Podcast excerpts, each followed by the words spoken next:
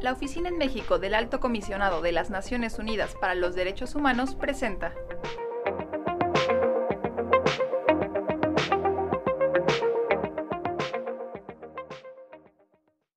Bienvenidas y bienvenidos a una nueva edición del podcast de la ONU Derechos Humanos en México y la segunda parte de nuestro podcast sobre autonomía y pueblos indígenas.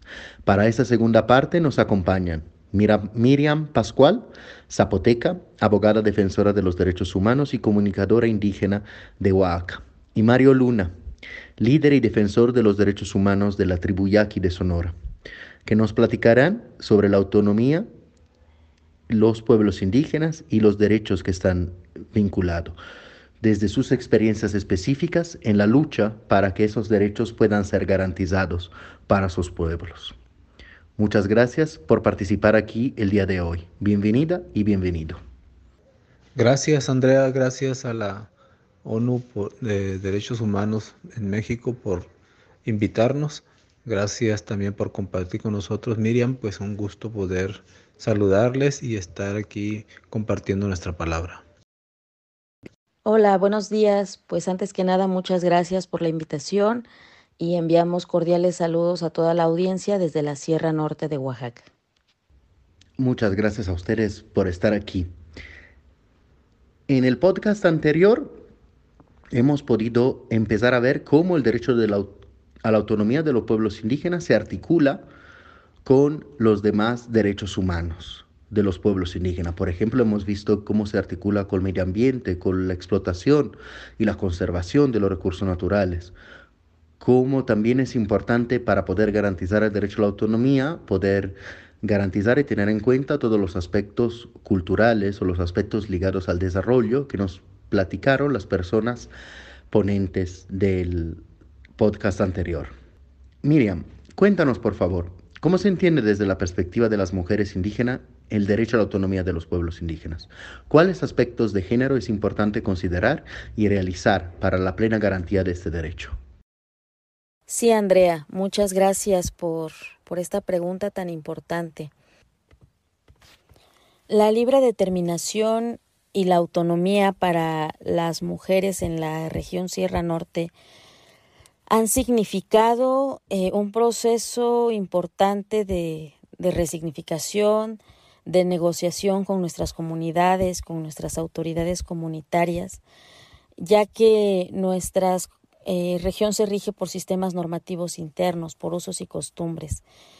Uno de los principales obstáculos para las mujeres indígenas en cuanto al ejercicio de la autonomía es que estos sistemas muchas veces son estigmatizados y discriminados por las instituciones gubernamentales, por el Estado y por las empresas, sobre todo porque son un candado ante eh, eh, proyectos extractivistas, ante políticas públicas que no toman en cuenta nuestras realidades, en que justamente eh, son una herramienta de la que debemos de echar mano para poder eh, subsistir y para poder eh, decidir sobre nuestro presente, sobre nuestro futuro.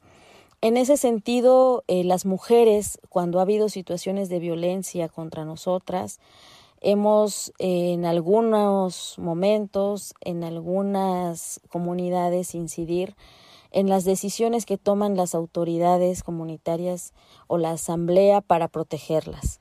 Es decir, para poder transformar las malas costumbres en donde las mujeres son violentadas y poder generar un nuevo discurso, nuevas narrativas, eh, pero que sean negociadas y que sean consensuadas y que tengan el consentimiento de la comunidad.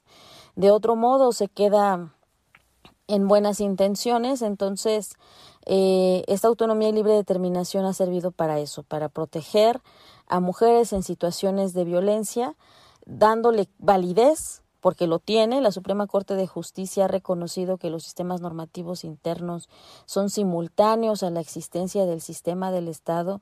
Y bueno, al reconocer su validez y sus alcances, hemos logrado que autoridades comunitarias eh, puedan eh, justamente brindar protección de forma urgente, de forma inmediata y bajo los estándares internacionales de, que protegen los derechos humanos de las mujeres y de las mujeres indígenas. Pero también por otro lado, la pandemia eh, ha logrado visibilizar que la participación de las mujeres es trascendente para el funcionamiento de la gobernanza comunitaria. Y bueno, las mujeres al frente de estas regidurías han logrado administrar recursos, gestionarlos y sobre todo, y algo muy importante, hacer valer las decisiones de la comunidad frente a las decisiones del gobierno local o federal, que al ser estas comunidades libres de contagios, pues ha habido intentos porque regresen a, las actividades públicas y cotidianas, principalmente enfocadas al tema de turismo o de la mercantilización de nuestra cultura, ¿no? Eh, sin embargo, las mismas comunidades hasta el momento ah, hemos sacrificado nuestras festividades religiosas y hemos eh, decidido que la salud y la vida son mucho más importantes. Ha habido momentos de crisis cuando existen declaraciones públicas por parte de gobierno federal y local donde se invita a regresar a esta nueva normalidad. Esta normalidad, como muchas políticas públicas, no toman en cuenta que gracias a las medidas sanitarias basadas en filtros sanitarios, en aislamiento voluntario, en el cierre de nuestras fronteras, es lo que ha generado estas zonas libres de contagio. No ha reconocido la funcionalidad, la capacidad de nuestros sistemas normativos para garantizar otros derechos humanos.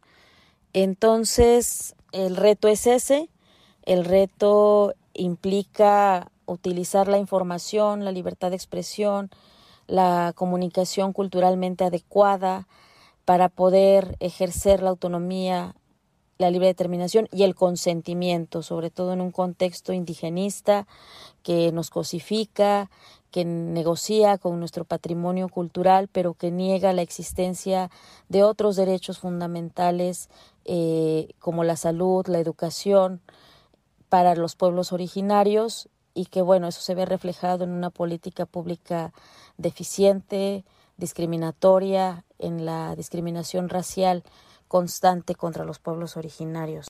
Y sin embargo, pues seguimos apostándole a estos procesos resilientes, a que dejemos de ser vistos como y vistas como sujetos de tutela, que seamos vistas y vistos como sujetos que producimos conocimiento, como sujetos vivos, cambiantes, en el que nuestra costumbre, en el que nuestra gobernanza, nuestros sistemas comunitarios serán los únicos que nos protejan ante las embestidas como una pandemia o proyectos extractivistas que atentan contra nuestra vida y nuestros territorios. Muchas gracias, Miriam.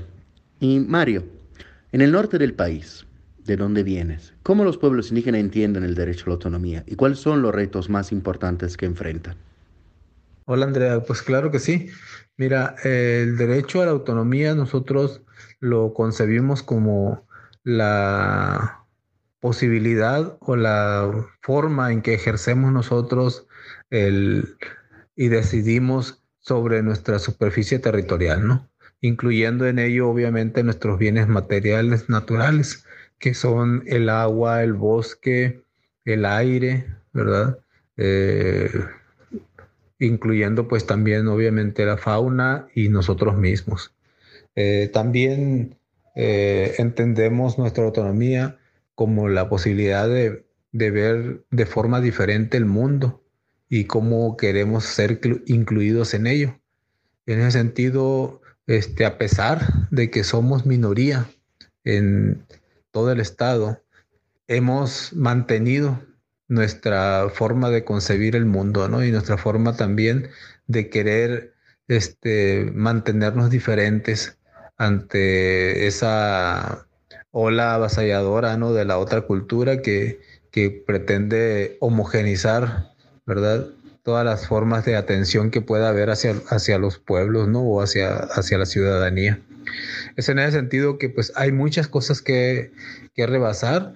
Eh, por ejemplo, eh, esa forma en que nos quieren demostrar nuestro o el apoyo hacia, hacia nuestras luchas cuando vemos expresiones coloquiales de decir, pues yo defiendo a mis yaquis, ¿no? O sea, como diciendo, pues, o sea, son, los tengo que proteger porque son, son más indefensos, ¿no? O algo así. Realmente el pueblo yaqui no se siente indefenso, realmente el pueblo yaqui eh, no se siente ni siquiera en su concepción en los diálogos, en, sus protocolos de diálogo, jamás se, refiere al, al mexicano mestizo o, al yori, este, al blanco, como el conquistador o como que nosotros nos sentimos como conquistados. Eh, realmente no.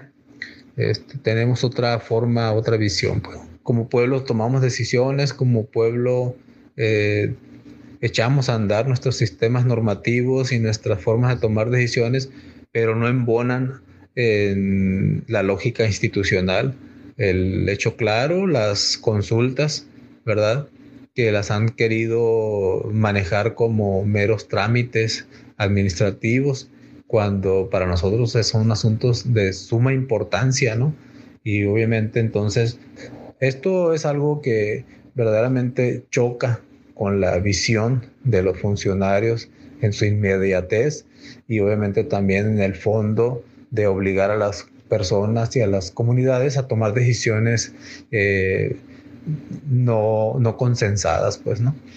Solo esto y pues decirles que el Estado mexicano aún no tiene capacidad para incluso echar a andar o hacer valer sus propias leyes, ¿verdad? El caso de mantener el acueducto de Independencia, por ejemplo, operando sin manifiesto de impacto ambiental es un claro ejemplo de que los poderes de facto este, tienen más peso que las propias leyes y pues son cosas que, que tenemos que ir este, enunciando, denunciando, porque suceden, están pasando y gobiernos van y gobiernos vienen y las cosas no cambian eh, para bien de los pueblos. Muchas gracias, Marios, y muchas gracias a ambos por participar en este podcast.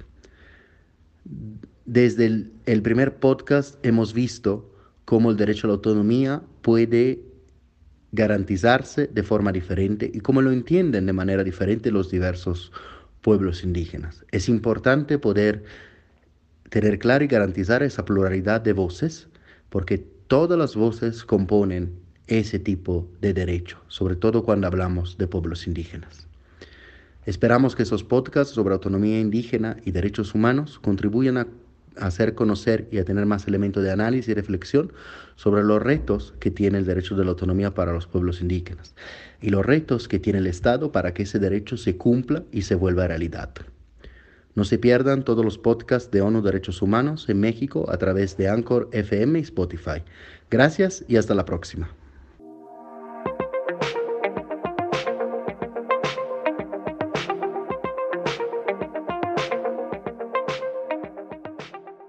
Esta fue una producción de ONUDH y Sinu México.